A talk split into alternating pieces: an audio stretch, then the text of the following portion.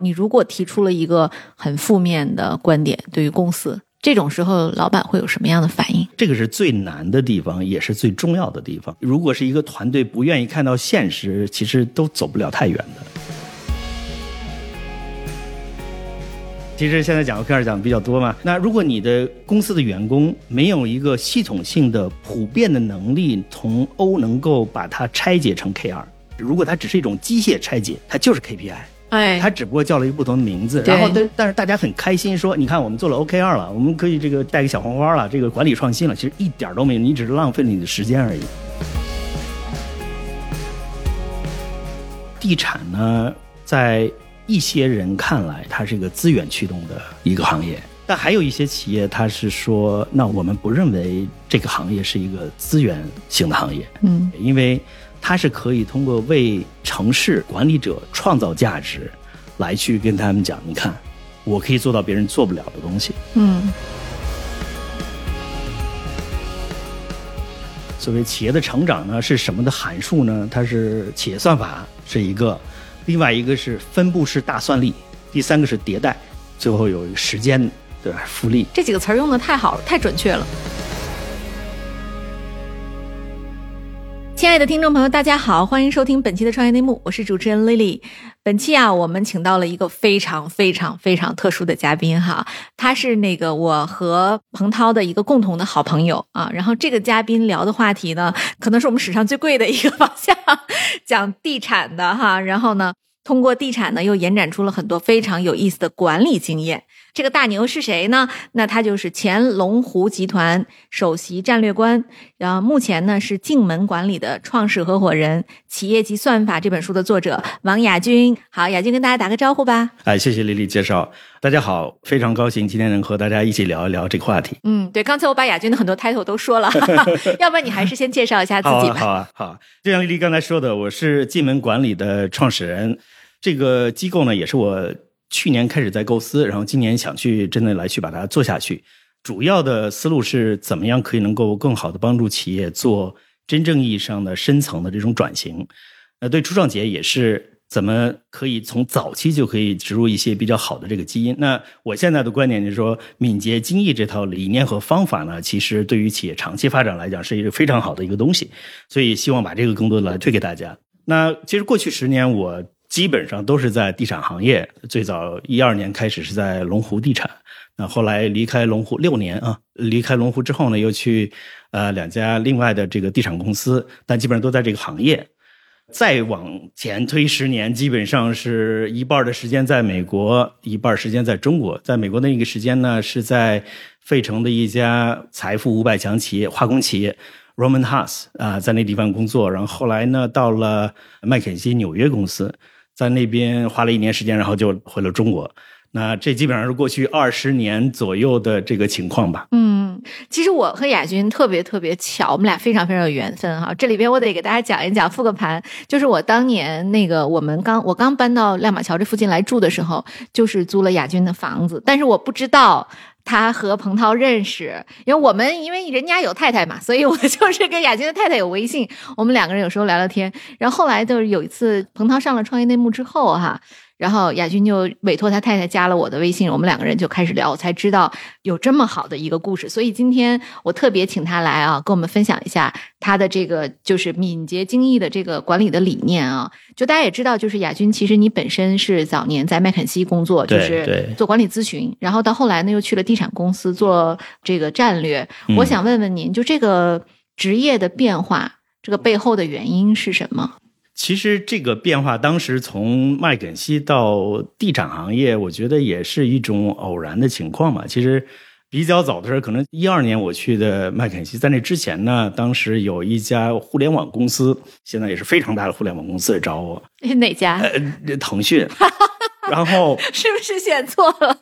但是当时去腾讯的办公室，发现哎，这些孩子们怎么年龄比我小不少？我一下感觉好像不太属于我啊。然后呃，后来又在麦肯锡多待了一段时间，到呃，结果有地产行业的这个呃机会。当时地产行业其实相对和现在比起，相对还是小的，很多公司都是不大的。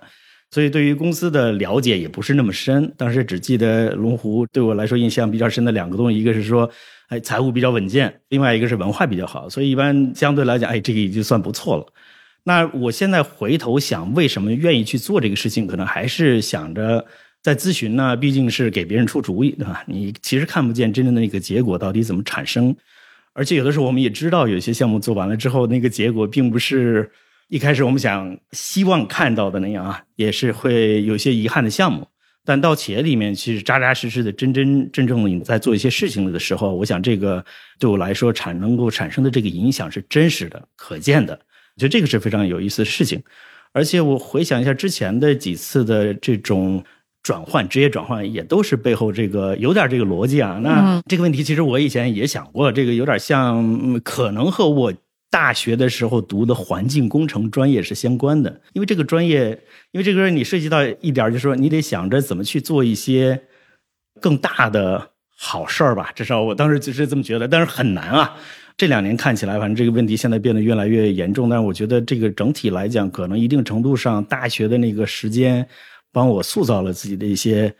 价值观。对，所以您跟房胜陶有 overlap 吗？我们没有。我去的时候他已经离开了，呃，但是还是龙湖的顾问。嗯，所以我们应该有过两次、三次，大家讨论问题的时候，有些开会的时候他会过来，但是没有在日常工作里面我们有过 overlap。对，而且我觉得龙湖非常神奇哈，就是你看，无论是房胜陶还是您啊，就都是在这家大公司中提炼出很多有意思的东西的，无论是文化还是理论。您刚才也提到说龙湖的文化非常好，我想问问您，您觉得它好在哪儿？其实当时想的没那么深，当时想的基本上觉得和麦肯锡的有些东西还有点关联，比如说比较重视人，嗯。能够把价值观、文化这种东西呢，以一种我们看起来可能不是特别结构，但是比较接地气的方式，给它明确的写出来。嗯，就是在日常的工作生活的场景里面，工作场景生活里面可能也有，就是大家在一起工作之外的呃互动的时候，那你怎么样的行为是符合这种文化的？那这个其实就是一个罗列。那如果从咨询公司角度来讲，这一点都不 messy 对吧？这个好像不是那么有结构，但实际上你的感知会非常清晰，这就是这么做的。呃，我觉得这个当时是蛮吸引我的。我没去的时候就看这个东西，这个这个蛮好的啊。对，因为刚才我也讲了嘛，就是其实你们二位都属于在各自的领域里做到了顶尖哈。就是您怎么看龙湖对于这种就是它的组织上的创新，或者是它管理上，它对您整个做后来写出《企业级算法》这本书有什么样的切实的这种体会和帮助吗？我觉得这个事情确实是要看缘分的。我越往后面越思考这个问题，它其实就是缘分。其实，呃，我去龙湖的时候，龙湖差不多是销售额在三百多亿，如果没记错的话，三百多亿，七八个地区公司。但其实刚去时候，就是我做的一件事，就是看看大家到底各自是什么情况。正好我去的时候是一个春节之后，春节前每一个地区公司团队的这个。年会报告啊，总经理讲的年会报告都在那有，我就同事帮着搜集了一下，然后一个个看过来，一个看过来觉得，哎，好像每个公司差异还是比较大的。我后来觉得说，那如果是作为一个大企业，当然是从咨询的角度来看啊，如果作为一个大企业，那就不同的这个公司之间、不同子公司之间差的这么大，其实从决策的这种稳定性或者一致性角度，可能会是有一些挑战的。所以后来开始不断去琢磨，到底应该怎么做这些事情。但其实真正的对我来说比较有意思的事情是，这个角色战略这个角色是一个异常模糊的角色。你不管在哪家公司，都是异常模糊的角色。嗯，最终我意识到，其实大家对于这个角色应该干什么，没有非常明确的一个共识。就是理论上来讲，大家去招这个职务的时候都是有 JD 的。但如果你看 JD 就觉得进去之后应该这么做，但对于战略这个角色基本上是不适用的，因为那些 JD 往往都是这个一些模板。嗯，所以我意识到这个问题之后呢，然后突然有一个顿悟的感觉。这个顿悟的感觉是说，那其实我可以去做我认为对的东西，嗯，而不需要受一个 JD，反正 JD 没有，嗯，不需要受这个东西限制。那所以当时我给自己的定位就是说，第一，你要做别人没做的事，比如如果其他高管已经做了的事情，你是要去做，就不应该再去做了，对吧？第二个呢是，哎，怎么样做一些对这个组织长期发展有好处的？毕竟做战略，你必须得更要去看长期，你不能只看短期，对吧？所以当这几个条件弄在一起的时候，当时我就发现，哎，把这个各个职能之间的这种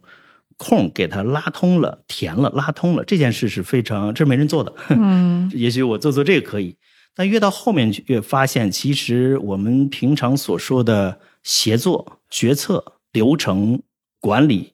很多的核心问题就在于把不同的职能怎么给它拉通。而这个拉通呢，不是简单意义上的喊个口号说。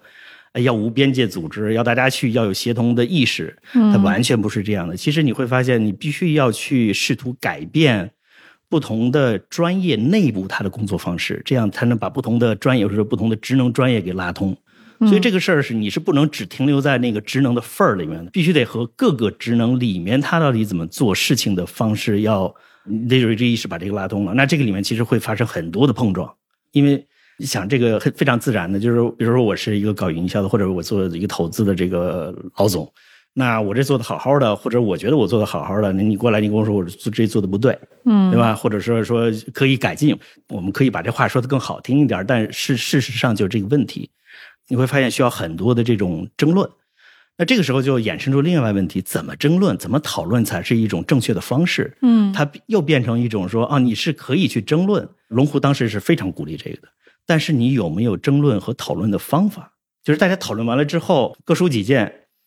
最后能产生一个好的产出，而不只是大家把自己想说的都说了出来。对，这很这是需要方法论。嗯，对，这是需要方法论。回到我们说敏捷组织也好，经营者，其实最核心的它是有一层这个叫我后来叫企业级方法论的。嗯，这个企业级的方法论就是可以把很多东西拉通，这大家有共同的。语言共同的这个讨论问题的方式，这样你慢慢的就可以把很多问题一个个解决。你当你不断解决问题的时候，事儿就慢慢的就做出来了。对，哎，您刚才讲的时候，我其实有一个很深的感受哈，就是说大家可能也比较好奇，就是说地产部门的这个战略对到底在干啥，对吧？对，您要不然您先给我们讲讲这个，我再我再说下一个。嗯，好，就像我刚才说，其实不止地产行业，各个行业里面战略部门到底干什么，其实是一个非常。和这个企业具体的发展阶段、它的行业特点以及高管团队的构成相关的，嗯，所以它是无定法的一个东西。但是常见呢，我们会到一个什么程度呢？就是说，呃，替老板写写报告啦，什么之类的，对吧？这个其实很常见的。然后呢？麦肯锡出来的 PPT 写的还好呢，啊，对对对，我们来招麦肯锡招人来写写 PPT，所以我觉得龙湖当时比较好的就是说还没有什么这个比较强的 PPT 文化了，一定要，所以这个是实际上是是一个好，这个空间，对对，它都是空间，所以这个都是摸出来的。当时我也看了一些国际上的，像麦肯锡、BCG、贝恩，可能各个咨询机构都会讲，在企业里面 CSO 应该扮演什么角色，或者是你不是 CSO，就是战略一把手应该扮演什么角色。发现和中国的现实情况还是很难去匹配起来，至少我当时所处的现实情况，嗯，所以只能后来去摸，就摸成了就是我的那个样子。用您的话说就是补缝，对吧？对，就那个样子。但是几年之后呢，我其实我持续思考这个问题。呃几年之后写了篇文章，呃，也在这本书的附录里面，就是，嗯，它的核心观点说，战略这个部门其实你可以，你能扮演五层角色，一一层比一层高的。哪几层？嗯，第一层是写手。你就是史上最贵写手，哎，对你就是就是写写文章啦、PPT 啦、什么济南战略啦，刚刚弄的凑在一起，反正这个啊，写个写个东西。第二层是帮手，你觉得真能帮到老板，嗯，能帮他去做一些，比如说公司里发生一些事情，你可能会帮他一起去处理处理，对吧？那这个要比写手就要更强点，你又要需要动脑，还需要去这个很多的人际关系什么全影响力啦，这些你全得有。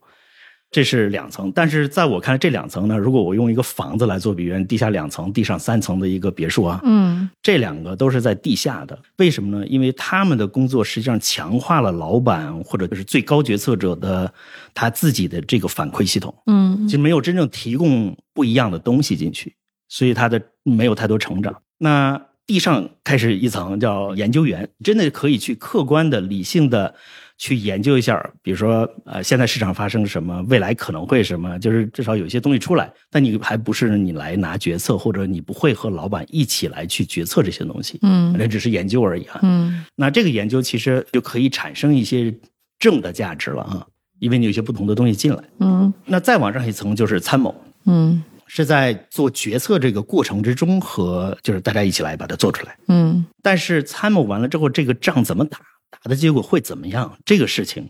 参谋是有点无能为力的，在很多的企业里面，即使你扮演这种角色，你呃你是你你只能做一个，比如说，呃每每年的战略回顾或或者季度这个回顾，然后看看这个有没有达到目标，那个有没有达到目标，呃战略应该怎么调整，但它不是实时的。对，就参谋不带长，放屁都不响，对吧？但但即使带长，他也带长，他关键他不，因为他不是实时的来做这些事情，他就容易，尤其在市场变化比较大，我们说这个乌卡时代这个场景之下，那这个逻辑他也就不成立了。嗯那在最高的一层，我称之为护持人。这个理解就是，实际上我们做企业是一种修炼，嗯因为你其实不知道说我一定做的当下是正确的。嗯你如果相信自己百分之百正确，你可能死得很惨。所以实际上是一个不断的去改掉错误的过程。这个本身也是精益的一个理念，就是不断地去改掉错误，然后减少浪费。你只要不去做太多错的事情，你慢慢的只要大方向不错，你总会到一个比较好的状态。对，其实这个是现在我觉得是最好的一种方式，因为人非神，不可以预测呃未来百分之百预测未来，对吧？一次错误预测，你可能就没了。所以在这个时候，这个战略这个角色，他就需要变成一种护持人，或者是真正意义上合伙人的角色。嗯你是要在平常观察很多问题的，观察很多现象，发现很多问题，然后非常快速的来去把不同之所谓专业领域的一些信号捕捉到，然后把它呢在整体的放在一个大的这种你的这个这个这个思维的这个大的地图里面，嗯说啊这个地方如果出了这个问题，我现在看到有可能未来会这样，那现在这个事情就需要来讨论一下了。而且这个角色和就是最高的一把手不一样的是，你你在一把手和其他人之间还能有一些迂回，嗯有些真话你是能听到的，但是在越高的时候，这个难度会越高，除非说你整个组织这方面做的是非常好。但是即使非常好，你今天非常好了，明天有可能往下走了，这个谁都不知道的。对，你觉得从携手到护持人，嗯，这六层对吧？里边他对能力的要求会有什么样的变化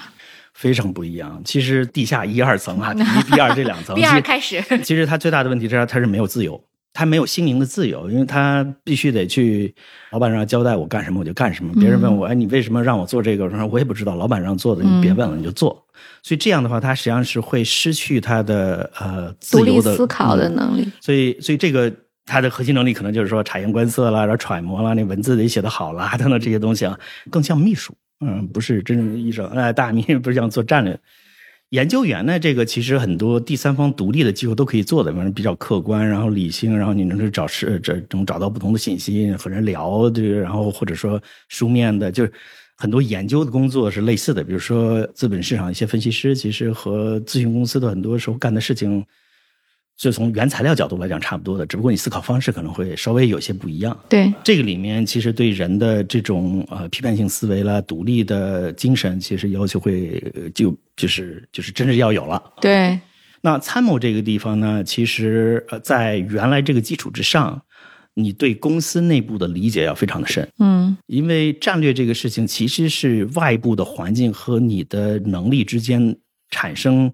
行动和碰撞之后，它产生的一个结果，这是这个公司的业绩对我理解就是到参谋这阶段，基本上就是高管团队也都混熟了，啊。对，就是你可以给人家提意哎见了，人听了，是吧？是的，而且你也嗯知道，而且你也知道大家的这个长处、短处，这个同时也是公司的长处和短处所以这个你得出来的一些结论说，我到底要怎么做什么、怎么做的时候，它更靠谱。对，那护持人这个，他其实需要承担更大的风险，嗯因为他是会经常的这个快速的行动之中来去观察以及。把握和提出很多的问题，然后大家一起去呃召集大家去研讨，然后再去得出结论。那么这个里面你，你如果错的话，其实会影响你的信用，嗯你的信用，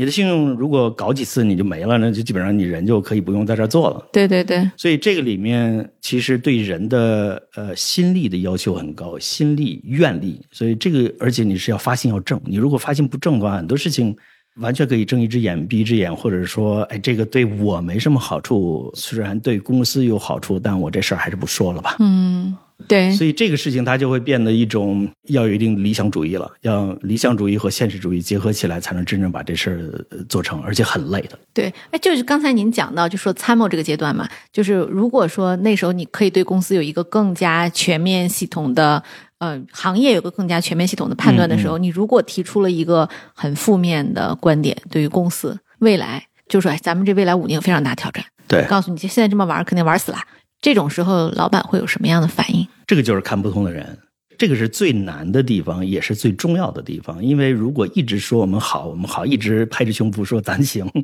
然后等到你不行的那一天，那都是非常突然的。因为我们实际上在这个过程中创造了一个气泡，嗯，这个气泡里边，我们相信我们是万能的，我们是能力非常强的，但实际上它还不是现实。好企业，我觉得就是对现实有异常。强烈的追求现实感、现实的认知，如果没有这个，我我我不会做决策的。嗯，所以如果一如果是一个团队不愿意看到现实，其实都走不了太远的。你觉得中国有有这样的特别好的公司吗？我觉得这个事情其实从外面看很难看出来，嗯，但只能猜。比如说，我猜这个字节跳动这方面做的不错，华为做的不错，其他的像。美团可能感觉做的也是不错的，因为解决问题能力强的组织，它要求对现实看清的这个标准是要高的，否则你解决不了问题。对，我就想问问您，就是您在龙湖的时候，您觉得自己到了哪个阶段？我觉得我是护持人的这个阶段，所以我才有能力去把这个阶段描述出来。嗯，当然，有的人也许呃不是这么认同，或者是有的人认同，这个其实不重要，重要是说。从做的这些事情的角度来讲，那我们我们去看一些结果上的东西，其实它的价值越到后面越能体现出来。嗯嗯。所以这个事情，如果你没有到过那个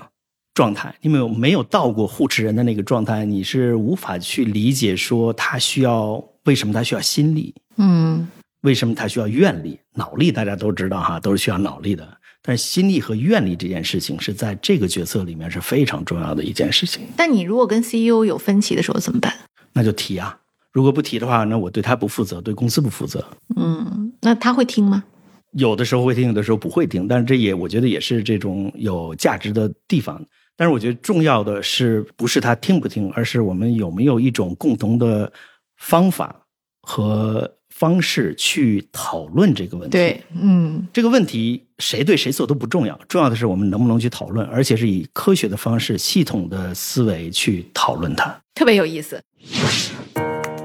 嗨，各位小伙伴，告诉你一件很重要的事情：创业内幕的听众群已经开通喽。在这里，你可以和我们直接沟通，也可以第一时间了解到 GGV 纪元资本线下活动的动态，近距离聆听投资人的独特见解，并且结交其他互联网圈子的小伙伴呢。入群，你只需要添加微信公众号 CYNMXZS，我再重复一遍，CYNMXZS，也就是创业内幕小助手的拼音首字母。并在好友请求中标注“创业内幕”。接下来，小助手会帮助你完成入群操作。我们期待你的加入。哎，就是亚军，其实你在管理中啊，提出了非常非常多的概念，然后呢，最后汇总到这本书里，叫《企业级算法》。对对对。我我想先听你，就是用简单的语言给我们描述一下，就是刚才大家也听了很多关于 CSO 的这个定位嘛，就是您是怎么理解这个观点？企业级算法。对。这个事情其实是挺有意思，而且是花了一段时间，慢慢的到这个概念的。这个里面有一个概念叫分形，分形是我一五到一六年，当时还在龙湖的时候，偶然看到一个讲这个概念的。当时我好像还和别人聊了一下这个东西。那分形是什么意思呢？呃，他的意思是说，如果你去看一个，比如说一棵树，那这个树杈长的样子。你从不同的部位去看这个树头，它树杈长的这个规则基本上是一样的。其实这个东西的背后呢，呃，如果是你比较熟悉计算机图形的话，这个背后它那个算法基本上用一个很简单的一个循环就可以给它做出来。对，所以分形的东西你是可以拿一个简单的规则通过计算给它得出来的。那这个东西和管理有关系吗？好像没关系哈。直到我后来看了这个一本书，叫做《规模》（Scale）。呃，作者是专门研究复杂性的这个 Santa Fe Institute 的 Jeffrey West，他实际上他是拿这个复杂性这个概念和来看世界上各种各样的东西，比如说城市，比如说树木，比如说动物，发现里面这种复杂的东西，其实你复杂对复杂去研究你是无解的，你只能去找到它最底层的那些规则，而且它是找到了很多规则的。所以我觉得这个很有意思，然后就把这个和计算机图形的这套东西联系起来。那对于组织来讲是说，那我们实际上在企业里面，我们做的这种呃管理决策其实非常多的。如果我们去想一想，其实我们所有的管理或者企业所有的东西，真正意义上说是行动而不是决策的是极少的。我们的行动最终是说我的肌肉怎么拿起一个东西而已，敲下去一个键盘一个字符，但是敲什么那是决策。所以，基本上绝大部分的事情都是决策，而不是行动。就是我们传统意义上说的行动里面，你去思考它里面也非常多的是决策，而不是简单意义上的行动，就是没无脑的行动。对。所以这这么多的决策，我们怎么样让它质量够提高？那。我也是属于这种有点像苹果掉到头上，或者某天突然发生了一件什么事，突然间，哎，这个东西不就可以用这个？假如说有一些比较简单的这种呃一组东西，然后我拿这个东西就检验我每一个决策来看它是不是满足这些标准，那我这个质量实际上就会越来越高，而且在整个组织里面很多人都会这样的话，那它一致性会比较强，对吧？那这个东西呢，其实传统上有些人会说，哦，我们可能一些。价值观是属于这类的东西，对吧？比如说长期主义，有人把长期主义当成一价值观，那你在做一个决策的时候，你到底是取短期价值还是长期价值？那这个是实际上是一种东西。但是除此之外呢，还有一些和你的业务相关的、和你的管理的选择相关的这个东西，其实都是最底层的东西，它是用在各个地方的。呃，那我们有些企业可能会有一种概念叫原则，嗯，那原则这个事情呢，它相对来讲是一个列表。其实没有去强求说我要在这个层面我要形成一种胶圈，我的逻辑是自洽的。就是在我最小的这些这个呃这些原则或者算法这个点的之间，它是整个的。如果我看的话，哦，这公司是这个样子的，嗯，有点像企业的基因或者人的基因啊。你长长大就是这个样子的。对，这个特别有意思，就好像我我非常理解您的这个观点，就是原则更像是大家在判断一个事情上的一个共同标准。对。但是呢，您刚才提到的算法，其实更像是一种逻辑思考的一个方法论。对，就是我们如果都按照这个方法论。基于那个原则去思考，大家基本上大概率能得出一致的行动轨迹。对，所以在这个逻辑上来讲，就是说，如果我们讲一个大的企业，到底应该怎么样能够处于一个，就是在在往大做规模的时候，不至于因为内部的所谓的沟通成本、交易成本、协调成本这种东西太重，以至于你长不大了，对吧？实际上是这是从规模这本书里他讲的说，为什么？规模是有上限的，都是没有说可以无限的，嗯，就是这个原因。但其实您您讲的这个理论更适合于超大型的公司，比如说有成千上万人。那如果说像对于我们一些早期初创公司来讲，这个理论会有什么帮助吗？我之前确实只认为这个东西对大型公司有用，因为大型公司你的管理的成本会越来越高，那这实际上是降低管理成本的一种方式，但是。我也就是在过去两三个月和一些初创企业以及呃这个投资人聊过这个事情，他突然意识到，尤其是一个这个两百多人的这个初创企业，它是一个 SaaS 这么一个企业，跟我去聊，就是说我们现在管理上很大的一个问题是跨职能协作比较差，嗯，比较难。我心里愣了一下，我说一般，比如说我在想上千人可能是一个问题，两百多人如果也有这个问题的话。那可能真是问题，对吧？对对对。那当然，这个人他的背景他是做技术的，他没有读商学院，或者是没有从大公司里面做了很长时间出来，所以对他来讲，这个问题就会真实的问题。那我后来突然意识到是这样，算法这个事情，如果我们把它理解成，或者说这个就类似基因啊，只不过我们用算法的原因是说，算法我们理解我们是可以持续去迭代的，基因呢？至少我之前觉得迭代起来很慢，但现在有基因编辑技术，对吧？这个 CRISPR 你可以去编辑这个单字节，这个有可能基因和企业算法其实是可以混用了。那其实它如果在公司早期你能够做一种选择，这个选择是说，那我未来的企业我打算这么来做，嗯，就是你会走向一个精益和敏捷的这条路，而且这条路它是不断，它有自我修正的这个机制在隐含在含在里面的。但另外一条路叫做神创论的这 这么一种范式或者世界观吧，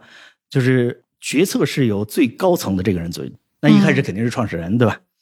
那问题是时间长了之后，你这个创始人要去做的事情越来越多，嗯你的负荷会越来越大。你这个时候呢，你需要说，那我公司怎么办？我需要再去把这个执行力提高了，因为你一直习惯做决策，然后其他人执行嘛。但你会发现这是一个伪命题，这个世界上其实不存在一个 执行力这个问题。嗯所以从我们做战略的角度，至少如果执行力低，说明是你的这个上级的领导能力和战略能力比较低，没有下级的执行力低这个问题，嗯，这是一个伪命题。对对，就其实我刚才啊，就听您聊的时候，我的感受就是，您加入龙湖的时候，其实龙湖已经是一个超大公司了。我记得当时地产好像有三千人，因为比如说地区公司可能有两百多人，然后啊应该没有三千人，应该但是但是比从初创期来讲的话，已对对，经大很多了，对对对很多了，吧？对，就是其实您加入的时候，它已经有这么大规模。您觉得就是凭借咱们现在讲的这个叫敏捷精益的这个理论啊，您当时能带得动吗？因为它下面的人的算法可能并不一致。首先是当时没有这套想法，这套想法坦率的说，是我们做的过程之中不断的给它去一点一点一点点拼出来，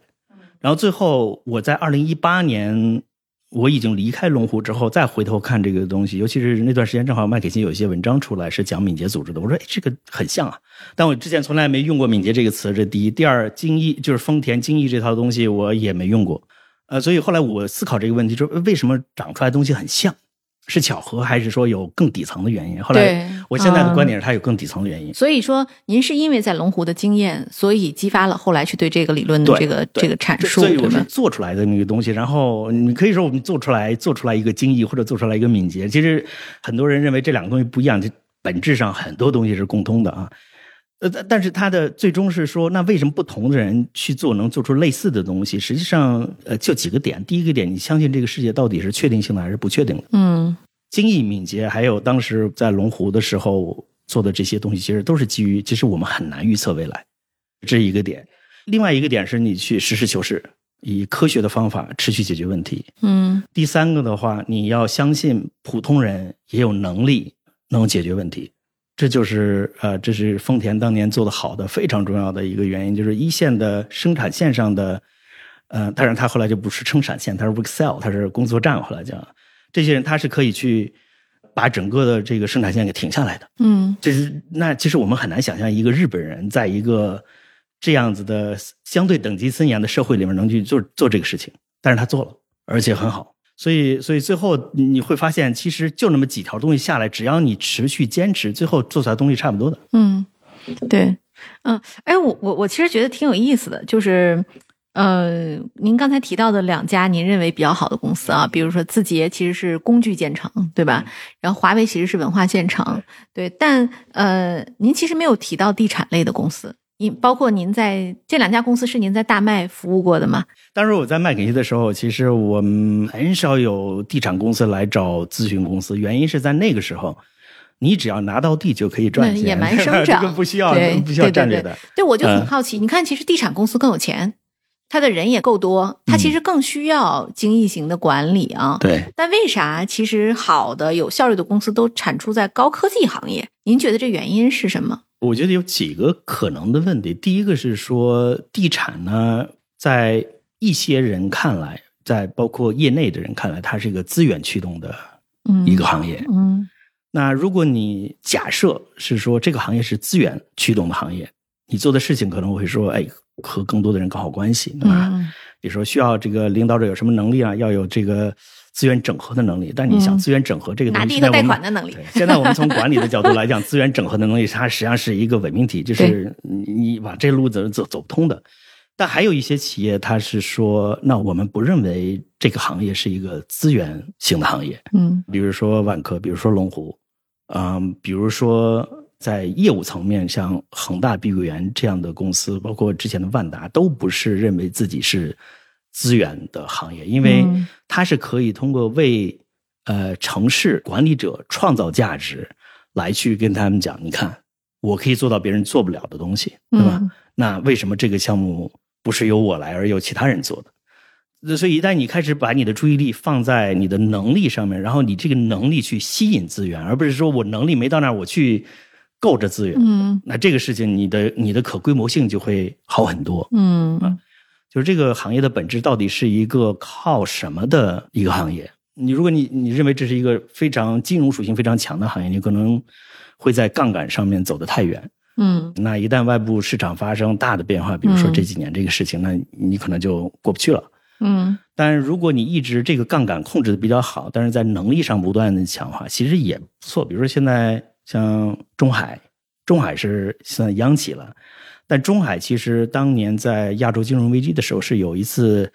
呃，差点公司就没了的这种经验了。所以对于高杠杆，他们就是天生的是很谨慎那哈非这根本根本不会去做这些事情。嗯呃，所以所以这个事情就是说，那这个行业是这样子的情况，但是你总可以在里面去找到这些非常优秀的企业。嗯但在一些这个好的行业里面，你也能找到那些非常差的企业。嗯，对，所以可能不是说不一定是说行业的问题，而是说在一个行业里面，它确实会是有差异，但是从管理的角度来讲，呃，是管理的这种能力造成的企业之间的差异要大于这个行业本身的一个差异。嗯，对。其实您因为一直在讲管理嘛，就是嗯您觉得这个在全球上来看啊，您最嗯推崇的管理学大师是哪一位？为什么？我现在最推崇的大师是这个大家知道的比较少的一个人，是一个日本的学者，叫野中裕次郎。嗯我也是因为去年开始在偶然的情况下看到他的名字，然后今年在上海，呃，封城，嗯 然后这个在微信读书上就把他所有的书全找来，嗯正好是这个清华，呃的陈进教授，他组织团队翻译了很多他的书，我就看了之后呢，觉得非常好。他实际上他讲的这个逻辑是什么呢？他是说。理念里面有一个很重要的一个假设是，呃，笛卡尔的这个二分法，就是从哲学层面说，那我们认识世界的方式是我作为主体和这个我被我认识的对象的客体，就是我们是分开的，这样我才嗯我开可以才去，呃，这个认识它。就这个它本身是有很大的价值的。我们很多这个这个科学和技术的到现在为止的成就，很基本上都是来自于这个。嗯但是在管理上，它是有一些不一样的。在管理上面，问题是组织都是由人构成的，所以不管你是 CEO，你是董事长，还是说你是一线的工人，其实都是人。嗯但之前在工业时代，更多的去把啊、呃顶层的这些人当成是管理者 （executives），嗯，底下的人就是 worker。对，中间至少我们讲美国这个，它是有工会啦或者其他东西来来来去做这种平衡。嗯但实际上，这个观点里面就是把做决策，呃包括战略和做这个呃行动和执行是分开的。这导致越往高走，你的信息量其实越来越小，因为你必须得抽象，你必须得归纳总结，然后上面才可以去判断一些东西。但这个过程中离现实越来越远，所以它到了一定程度之后，尤其是当市场的竞争变得不再是说你能多快的生产出东西，而是客户需要什么样东西的时候，这个传统的这个二分法以及它产生的结果，就导致其实创新你会非常少。嗯创新会非常少，因为大家都被隔在一个个的小的地方去了，对对吧？而顶部的创新的人，他离一线的东西越来越远。那野中裕次郎教授呢，他的这个成名的一个框架，他是说，其实我们在创新的时候，我们是一个显性知识和隐性知识结合在一起，才能产生出这些东西来。所谓显性知识，就是说啊，我们比如去公司，这公规章制度是什么样子的，他的嗯在墙上写的，他的使命愿景价值观是什么样子的，这是显性的。隐性的是说，你如果进到一个屋子里面，你感觉到这个气氛有一点怪怪的，然后他就是大家都不说话，互相之间也挺冷的，然后这个领导一进来，然后啪，这个全起立，但墙上挂着这个人人平等，或者是这啊个、对吧啊，对，那那你一下就就是，如果你走到这个屋子，你就会知道它是另外一个不一样的。对但这个东西其实，在所有的场景里面都是这样的。所以，当你创新的时候，你是顶层来看这事儿，你是捕捉不到那些你文字无法捕捉的东西，对，嗯，有些嗯而而而且有些隐性东西我们确实无法表达，不是说我能表达出来，然后我把它写上来，但是我不给你看，它就是无法表达。嗯但是无法表达，它其实有它的价值。嗯无法表达的东西，如果你能捕捉到了，你就比那些其他的人就要强一步。嗯所以，如果你想的是创新，你想的是像这个就是真正的客户导向的这个组织，我的我现在是觉得大家都可以去多读读以中裕次郎，他可能是现在被最被低估的一位管理大师。对，嗯这个听起来非常非常有意思。就是因为这个是我们每天都在面临的一个挑战，是的是就是你去做滴滴啊，像我做投资，我我们去做滴滴，你看他的时候，他会讲很多这个公司怎么怎么样啊。当然，我们有各种办法，比如说我们有各种审计机构什么的，现在基本上在呃财务造假上是做不到了。但是他说的故事能不能兑现，对于我们这种股权早期投资者，我们更多是看团队。对那团队之间呢，就文化就千差万别啊。是有的时候我见过，就是比如说我们也组织大家去上一一些课，有的团队坐下来就开始吵，嗯就他吵是因为这个老师的理论，有的人认可，有的人不认可，这是一个非常非常好的现象。嗯，然后就大家开始争论，争论完之后，最后会有一个人来归纳，对，说咱们六个人想好了啊，因为咱们六个人是联合创始人，是高管，咱们大家认可这个结论吗？认可，我们接下来就按照这走。咱们会上充分说，会下就不说了，就干对，啊，这是一种。还有一种呢，特别和气，一句都不吵，但是呢，坐下之后你就发现，就 CEO 一个人在发言。啊，就这是我真实见过的啊！我当时是有六个团队在线下，我们有一个培训班，然后就是一个像 workshop，老师讲完之后会带着大家去直接去研讨，然后这个组就是就一个人说了算，其他人都说、嗯那我们听你的。嗯这两种组织截然不同，但其实走的最后发展的规模都差不太多，都是独角兽，啊、就是非常有意思。最怕的是什么呢？就是吵。没有结论，对。对，吵了半天，然后就这，但这其实你要是在做滴滴的时候，你是完全发现不了的，因为他们在投资人面前会是完全不一样的状态。所以我我是认可，就是您说这个观点，就它有很多显性知识，这些知识就帮助，就比如我们做投资就会做出更正确的决定啊。因为我们现在讲，呃，比如讲德鲁克，大家讲的都是比较多的，所以都不陌生。嗯。嗯、德鲁克呢，他是提出来说知识社会这个概念，嗯。嗯，知识员工这个概念，嗯但怎么样在知识社会里面真正的创造出不同的东西来，其实德鲁克讲的是不多的。嗯他讲的更多的是一些偏个人的观察性的东西，而且他是偏，至少我的感受这样的啊，也许很多的人并不认同这个。嗯我的感受是他的风格，他的把自己定位是作为一个旁观者，因为他甚至有本书是时代的旁观者。嗯但是野中裕次郎，如果你去看他写的东西，他是沉浸在一种工作场景里面，他是从嗯工作场景来写很多的东西的。嗯那这个其实就是东方和西方管理上面的一个非常重要的差别。没错，就是对亚洲人其实更容易有隐性的东西，他不说，对吧？对，因为我们啊 context 比较重，所以尤其是比如说在日本，你可能更需要。但是在比如说欧美，大家可能觉得它 context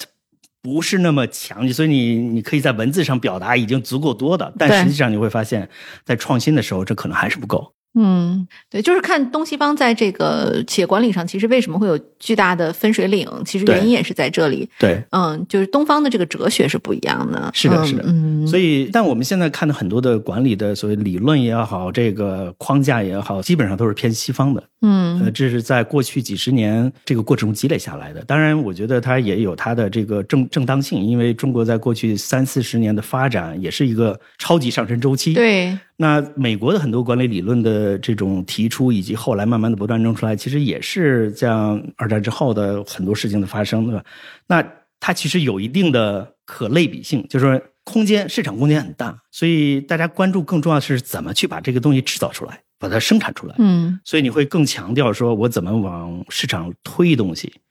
但日本那套东西呢？日本人的比如精益，包括现在的敏捷，实际上都是说我怎么去理解市场变化，由它来拉动我整个的体系。嗯那这个其实是很不一样的，所以在传统企业像这个敏捷和精益这种转型的时候，其实是蛮难的。如果你不理解这最底层的这个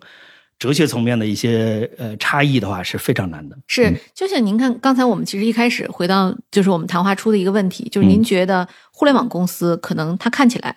它的效率是更高的，它管理能力是好的，原因也是因为互联网公司的很多年轻人多，他们是就是改革开放之后的一代人，嗯，然后这一代人呢受过良好的西方教育，所以他们对于西方的这种管理理念的接受度是高的。你今天去看，我们其实占中国主要经济体的这个还是国有企业嘛，嗯。就是国有企业它还是一个偏政府体制下的一个一个架构，它并不会说我们完全讲究平等，对吧？嗯我们要开放性的讨论，它还是用您的话说是神创论的，是是有点这样的组织，嗯。但这个事情，如果我们回到，比如说，你去看美国的一些企业哈，就是很多的企业的管理的理念，其实来自于以前的军队的运行方式，实际上也是一个偏从上到下的。对，呃，你比如说 GE 啊，那 GE 我们现在是可以这个比较公开的讨论，因为有非常多的书来讲这家公司现在的问题。那它实际上就是一个。最顶层的这些人，慢慢的，他为了满足资本市场对他的预期，就开始弄那些数了，对吧？开始开始掩盖一些问题了啊，就是为了达到预期，就可以去做很多事情。那其实本质上来讲，他没有去改变他的管理，就是创造价值、产生价值的那部分，而是把价值包装了一下，或者是挪腾挪了一下。所以你怎么评价杰克韦尔奇的成就？我觉得他早期的很多东西是反官僚的。因为之他在他接手之前的 GE 是很官僚的，嗯，所以他做了很多的事情，后来去官僚化，那个效果是非常好的。但是后来呢，慢慢的就变成了这个一种新的官僚，可以说啊，就变成一种新的官僚。所以当时树立的形象是说，那我们在我们是非常靠谱的一个企业，嗯。那资本市场有任何预，比如说对这个公司在下一个季度预测是什么，我们基本上是比它高一点点，或者就是一样，这是最靠谱的公司了。对。但实际上，我们如果现在来看，这个世界本来就是不确定的。嗯。以企业呢，确实企业的价值在于不确定的世界里面去交付一定的确定性，这是你的价值。嗯。但是如果你伤害了长期的这种能力而去做这件事情。那个价值是一种债务，它在未来的某个时点，你都是要还的，就没有不还的债。这个，我觉得这个世界上，所以后来这个在 Jack Welch 他离任之后，呃，恰好是碰到了这个九幺幺，嗯，很快嘛，呃，所以市场开始往下走，这个大家对 GE 的认识和以前也不一样了，觉得你这个这公司我们实在理理解不了啊。嗯，这个这么复杂，理解不了，然后就慢慢的一路一路往下走。到我去年来看的时候，如果你看过去三十年 GE 的这个业绩，对投资者来讲的业绩，基本上是回报是非常低的，因为它是一个大起大落的一个过程。嗯，除非你在最高点出去了，否则的话，你留到现在基本上是非常非常难受的。对，各位亲爱的小伙伴，你知道吗？除了创业内幕之外，我们还出品了一档英文播客。Evolving for the next billion，由 GGV 纪元资本的管理合伙人童世豪和市场经理 Rita 杨主持。如果你对东南亚、印度、美国等海外市场感兴趣，欢迎收听来自当地头部创业公司 GVC 的声音。收听及订阅，您可以在我们节目顶端找到 GGV 的小馆，点击进入就能看到我们出品的这档节目了。欢迎喜欢收听英文播客的小伙伴点击订阅哟。哎我我觉得很有意思，就是美国其实有很多公司，它可以基业长青啊。嗯，比如说，呃，可口可乐，对对吧？然后沃尔玛，对，沃尔玛当然它年年份没有很久啊，它才第二代嘛。对。然后，呃，但 anyway，就是它可以有自己这个进化的能力，但是也有像 GE 这样没有办法进化的。对对。您觉得这个他们之间是有哪些本质上的区别？我觉得有的是和行业相关的，比如说可口可乐这类的公司是有一点成瘾性的。嗯，其实之前我看过一个分析啊，这是从这个利率投资的角度可能看更清楚，就是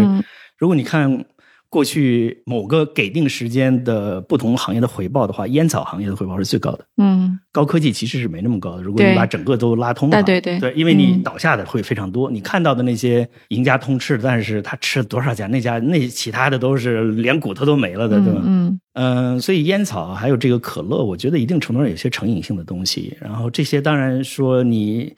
呃，你不去创新它也不行，所以像可口可乐、百事的，其实你去看它的不断的推陈出新，它也有很多。但是相对来讲，它那个行业和高科技和制造业，我觉得还是不太一样。嗯，但制造业如果呃，我正好这一年左右看了一些美国的制造业的一些故事，比如说波音，嗯，波音当年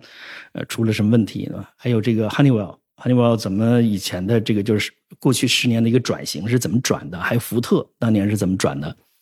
其实得到的这种信息还是挺一致的，就是一个公司开始，比如像 GE 的那套方式，就是你管理 KPI、管理外部印象比较多的时候，这个公司慢慢它就会往下走。嗯，但当你回归到接受现实，来理解现实是什么样子的，然后用精益的那一套方法，不断的去解决问题，嗯。接受这个世界的不确定性，不断的解决问题，再加上一些运气，你这个公司慢慢它就会好起来。哎，对，你看，就像丰田就可以，对，他是最早做这个精益的。当然，这个事儿就是说，他其实做的时候，他没人叫他精益。嗯，他说我们我们也不知道自己做了什么东西。然后，但后来有为了从这个宣传的或者鼓励内部的角度，其实他们嗯非常的，他们不愿意向外面去吹自己啊。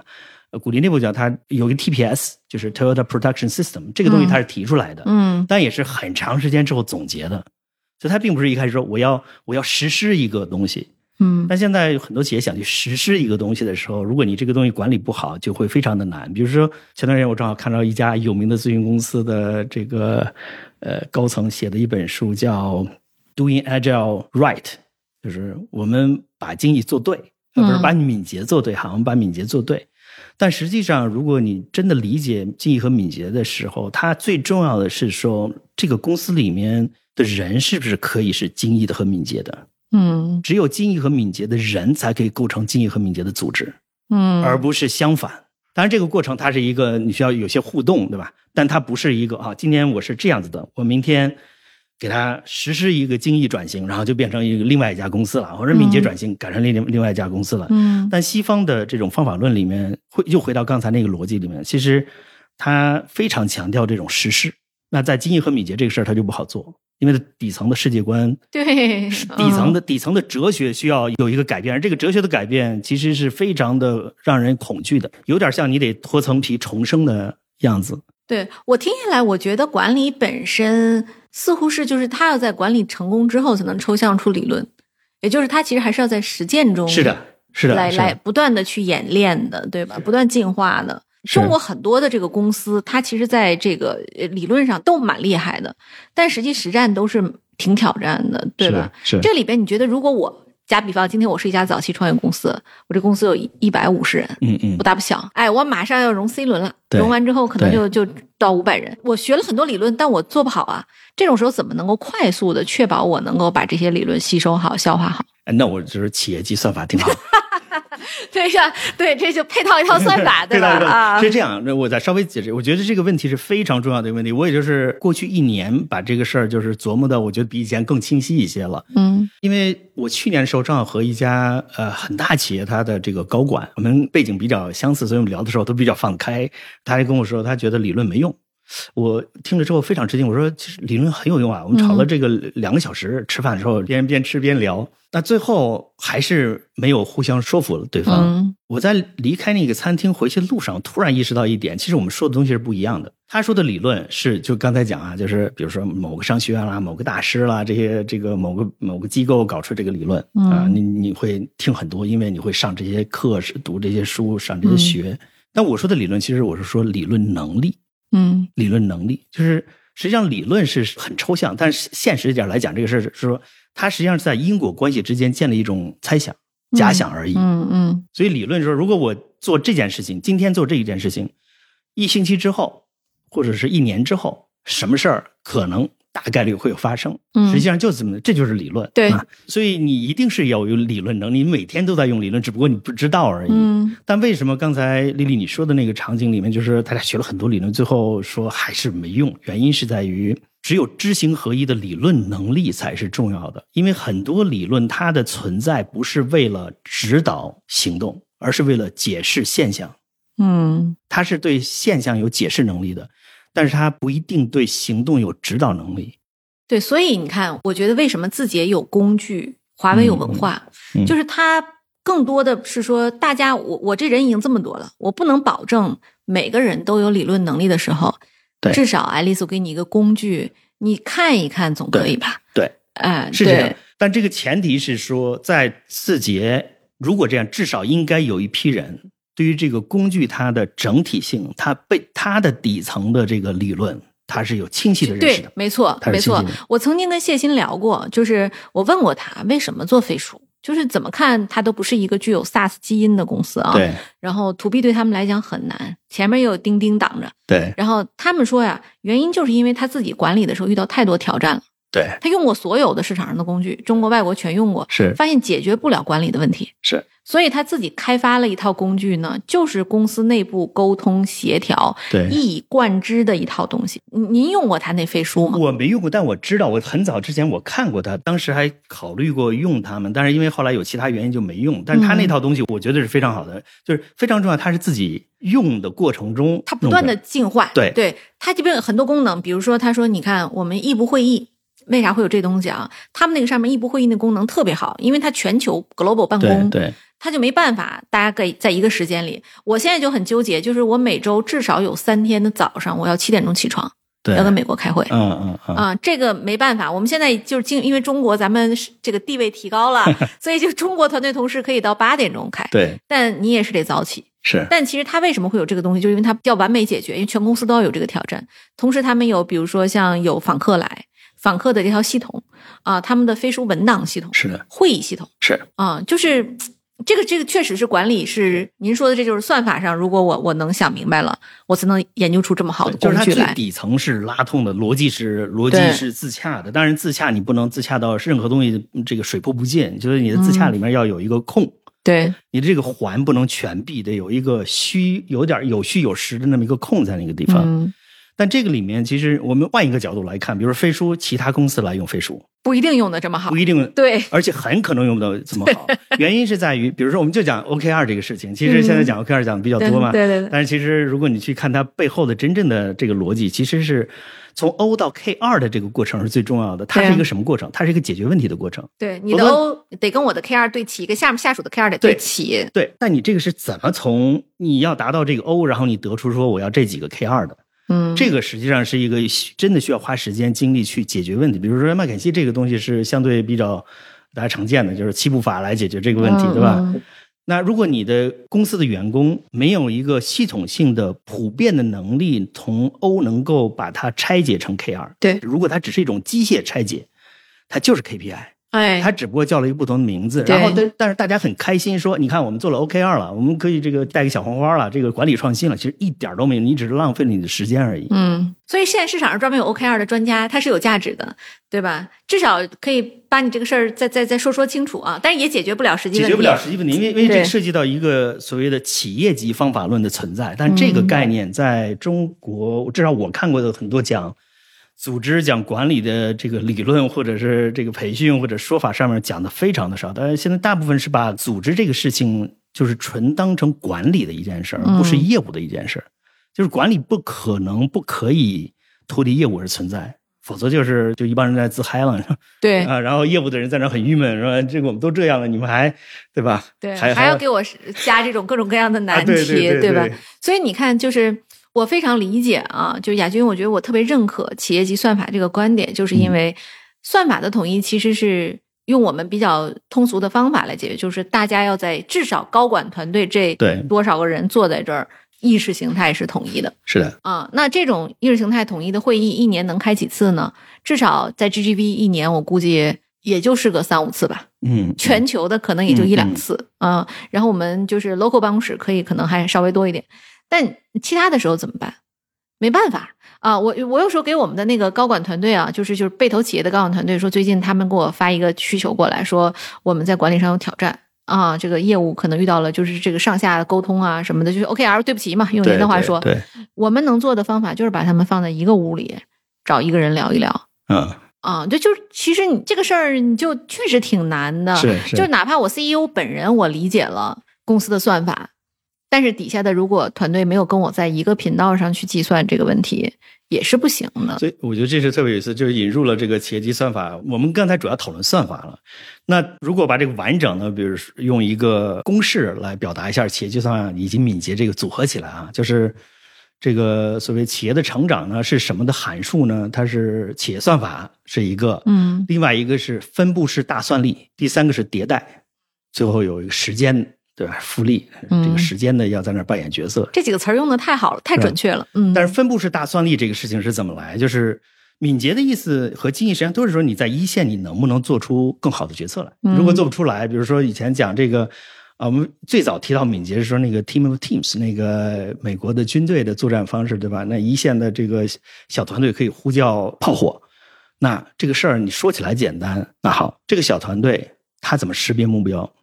他去呼叫炮火的时候，他怎么来计算这个炮火的这个这个投入产出？嗯，对吧？你比如说你要干掉三个人的话，你弄一个巡航导弹，是不是有点太贵了？你就是你实际上你一定会发生的这种事情，对对吧？还是说你就弄一个炮或者弄一个无人机过来？你怎么用最便宜的、最低成本的方式来达到你的目标？嗯，那这个东西其实都是需要很强的实战中的快速解决问题能力的，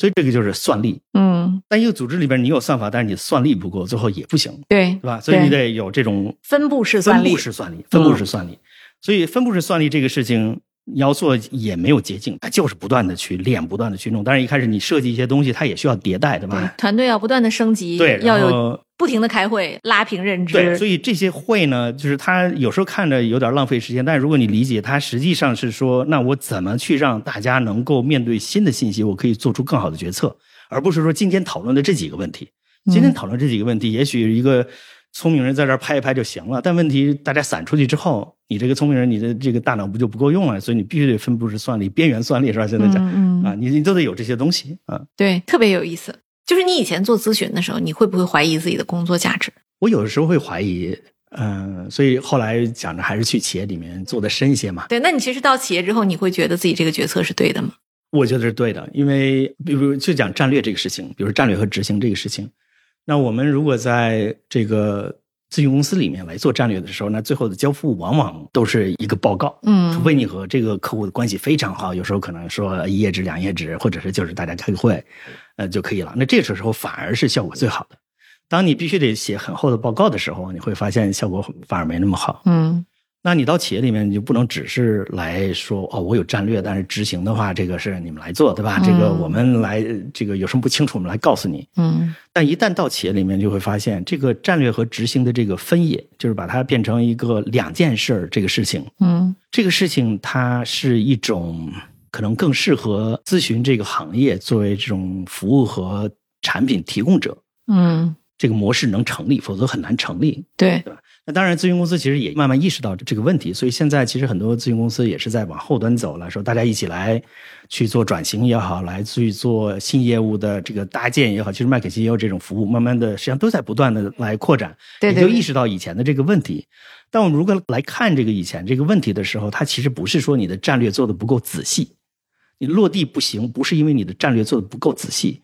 而是战略做的时候就不是以一开始我一定要落地。那结果我们理解是要有概率的，对吧？有可能行，有可能不行。嗯但是我们一定要往这个方向走的时候，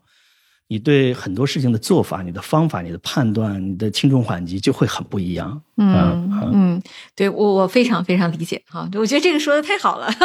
非常中肯啊。就是所以你看，我们做投资做久了，很多人就去创业去了。嗯，就是因为他隔山打牛的手感就不一样，对吧？啊呃，你真正上战场，你才知道创业到底是个什么东西啊！你天天坐在这儿，我们是能投很多项目，我们也每天在这儿品评说，哎，这个公司发展行或者不行，给他贴标签的唯一的标准就是它的估值有没有增长，对吧？对但其实是非常简单粗暴的。对，企业运营是一个很复杂的有机体。就是它里边有大量的就是新陈代谢的过程，有人才的，有业务是的，对吧？是的，是的嗯，所以这个里边其实涉及到的管理的东西还是很复杂。非常复杂。因为这个事情，其实我们以前的一种简化呢，是把它当成机械体。嗯，不进化。对，所以我们在比如说很多的这种思维方式以及这种书或者框架里面，你会隐隐的感受到它是一种把其他的人当或者是机构当成机械的，嗯比如说这个给个指标要得完成什么的，这是是很多这种东西的。嗯但是人之所以能够有现在这个世界，就是因为啊、呃不确定性，就是因为你让我做这个事儿，我偏不一定做，只有这样才有创新的可能。这个世界到现在不是因为有固定的规律，而是有不固定的这个东西。那这个东西，我我现在理解可能是和人的意识相关的，就是那些现在有些这种心理学家或者是物理学家，去探索意识这个问题的时候，嗯往往会最后到了量子力学嗯这个领域里面，但现在没有结论，但似乎就是说。你其实是无法判断的时候，那个时候才是我们人的灵性的呈现。嗯，对你，我们做投资这种感受太清楚了，嗯就太多了。比如说，你说大家都认为啊，电商格局已经定了的时候，对就杀出个拼多多，没有人认为它还能够成，对吧？那就是成了。呃我们认为 BAT 的格局已经定了的时候，杀出个字节，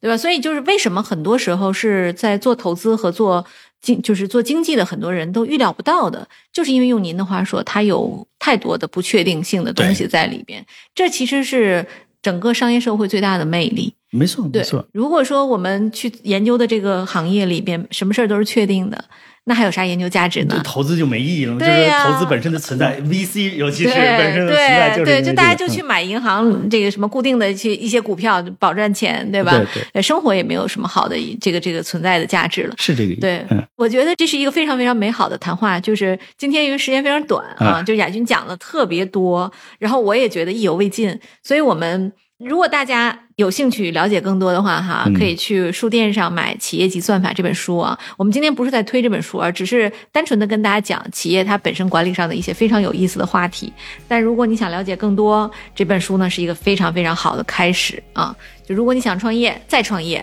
或者在管理中遇到了各种各样的这个挑战，都可以拿这本书作为一个参考。当然，如果你想请亚军来深度的聊一聊，做一个顾问的话，嗯、也可以在什么渠道上找到您？我是有一个公众号的，这个公众号的名字就叫企业级算法，嗯，对，可以在后台联系您，是吧？好可以啊好，那大家也可以在公众号上积极的留言啊。然后本期节目里也欢迎各位在喜马拉雅和小宇宙上对本期节目进行积极的评论，我们会抽出五位评论最有意思、点击量最高的听友，送出《企业级算法》这本书。谢谢谢谢丽丽，谢谢各位，好，那本期节目到此结束了，谢谢大家。谢谢。好，拜拜。